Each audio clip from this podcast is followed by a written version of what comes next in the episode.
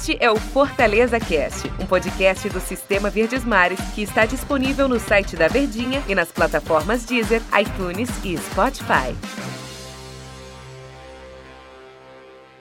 Oi, turma, um abraço para todos vocês, sejam todos muito bem-vindos a mais uma edição, mais um episódio aqui do Fortaleza Cast.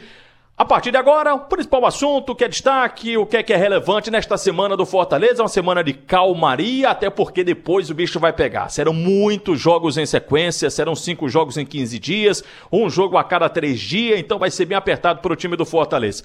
Enquanto a bola não rola, os bastidores estão rolando, os bastidores estão acontecendo. Mas antes, eu sou o Antero Neto, deixa eu saudar aqui o Daniel Rocha. Daniel, tudo bem? Um abraço para você. Fala, Terito, grande abraço, todo mundo ligadinho com a gente, sempre um prazer estar aqui confabulando e agradecer todo mundo aí do outro lado que arruma um tempinho no dia para nos acompanhar.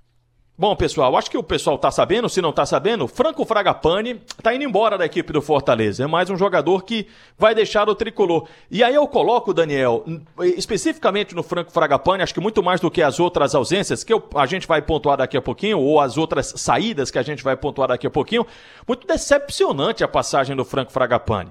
Primeiro porque houve um, um grande, uma grande expectativa para o jogador de experiência internacional, a forma como ele veio para a equipe do Fortaleza, né? Houve até um, como é que eu posso usar a expressão assim, uma operação que o Fortaleza montou, né, para contar engenharia. com esse atleta, inclusive, uma engenharia, inclusive com um voo fretado para contar com esse atleta aqui, né, para tempo de regularizar e tudo mais.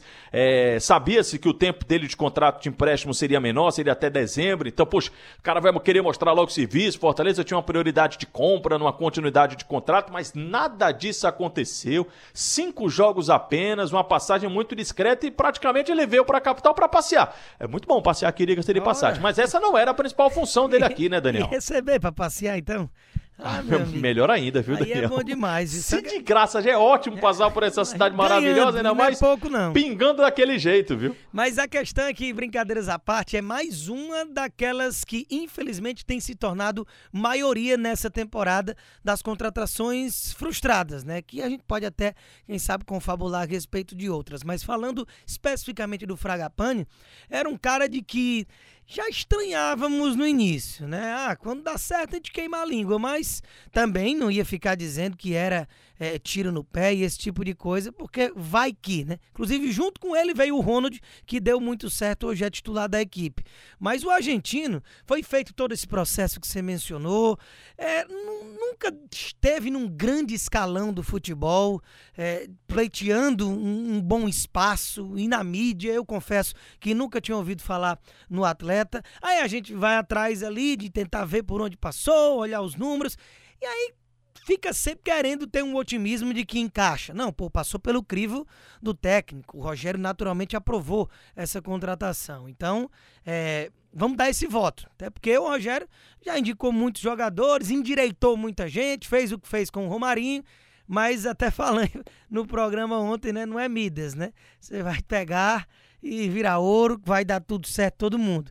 Fragapane Se fosse assim, a gente trazia tudo que era baranga no meio do mundo de jogador perna de pau traz que o Rogério conserta. Assim não dá, né? É, não dá, não dá. Às vezes pode ser que dê certo. E que bom que alguns já deram, né? No plural. Mas o, o Fragapane, naturalmente, ele não agradou ao Rogério em treinamento não deve ter entregado o, nível físico e técnico que o Rogério imagina para encaixe do seu time. Alguns jogadores já aconteceram isso, como, é, por exemplo, você trazer o Oroboy e ele mal entrar em campo e ele já acabou também negociado com a Ponte Preta. Você traz atletas que não conseguem entrar em campo. Lá atrás, no ano passado, teve o Santiago Romero, veio do Nacional, disputando o Libertadores. Pô, esse aí é titular. Nem joga, meu amigo. Quando o cara no treinamento não entrega para o Rogério, a minutagem ela é muito curta. E a gente não está lá acompanhando, porque está tudo trancado, mas o que parece é isso, que não passou confiança para o Rogério sequer dar mais minutagem para ele. Né? A gente sabe que quando o Fortaleza vai fazer uma contratação, por vários aspectos, primeiros, primeiro, por o próprio estilo do Rogério Ceni não vai sair contratando a torto e a direito, não. Não vai, ah, traz 20, 15 jogadores, não. é, vai naquele especificamente naquele jogador. E também tem outro ponto que é a questão financeira. Não dá para você ficar gastando bala, você gastando dinheiro com um jogador que não vai render. Então, por esses, principalmente por esses dois aspectos, toda a contratação do Fortaleza ela é muito analisada, ela é muito pensada, ela é muito avalizada para saber se esse jogador pode vir para a equipe do Fortaleza. E aí, Daniel, onde eu fico surpreso, porque mesmo com todo esse planejamento, todo esse cuidado, todo esse zelo, o número de contratações do Fortaleza, de que jogadores que foram contratados e já deixaram a equipe, ele é muito alto.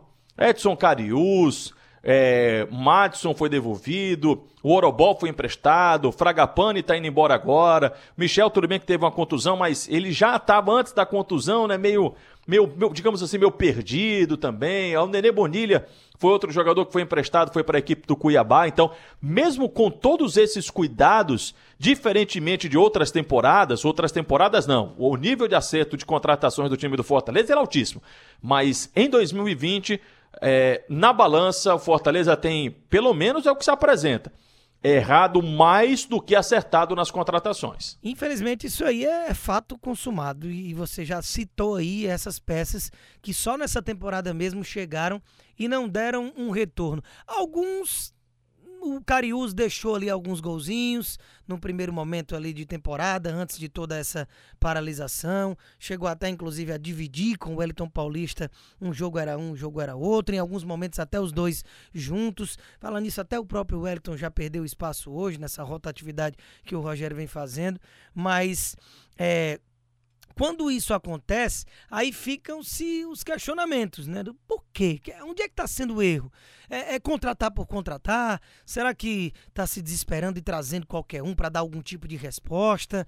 Mas é aquela coisa. Não acredito. Pois é, eu acredito que não também. É, é, é onde eu queria chegar, que eu acho que, pelo, por mais que realmente é, precise tenha-se uma necessidade, o Fortaleza, de ter uma assertividade nesse quesito, é, ao mesmo tempo de que você não tem tanta grana para sair contratando todo mundo e com isso a probabilidade de dar errado seria maior, a prateleira do nível de jogadores que você tem um acesso de trazer, ela não é de tanta qualidade. Então, infelizmente, é quase que na base do tentativa e erro, das apostas de jogadores que não prejudicam muito os cofres do clube com alto salário, de fácil negociação, que você pode emprestar, que você teria um mercado fácil para, entre aspas, se livrar dele. E aí você traz, porque está dentro do seu orçamento, da sua capacidade de captação no mercado, e se der certo, ótimo.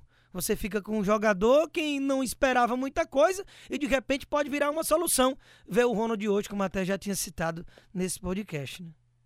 Bom, o, mesmo assim, o time do Fortaleza já disse que com a, a saída do Franco Fragapane, vai atrás de uma outra contratação para suprir essa ausência. A gente vai ver como é que o time vai é, compor, né, com a ausência do Franco Fragapane, melhora a sua questão da folha salarial, né, um jogador que tinha um salário alto, vamos ver como Fortaleza vai suprir essa ausência de mais um jogador, mais uma contratação que acabou não dando certo. Daniel, muito obrigado pela companhia de hoje, tá? Até o próximo.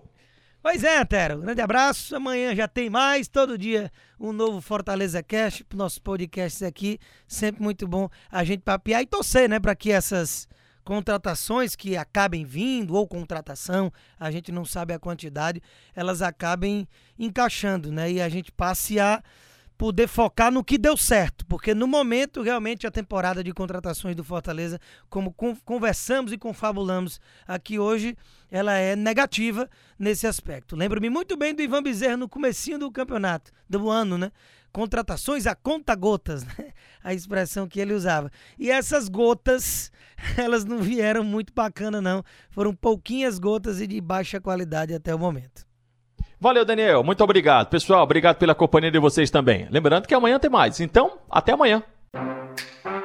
Este é o Fortaleza Cast, um podcast do Sistema Verdes Mares que está disponível no site da Verdinha e nas plataformas Deezer, iTunes e Spotify.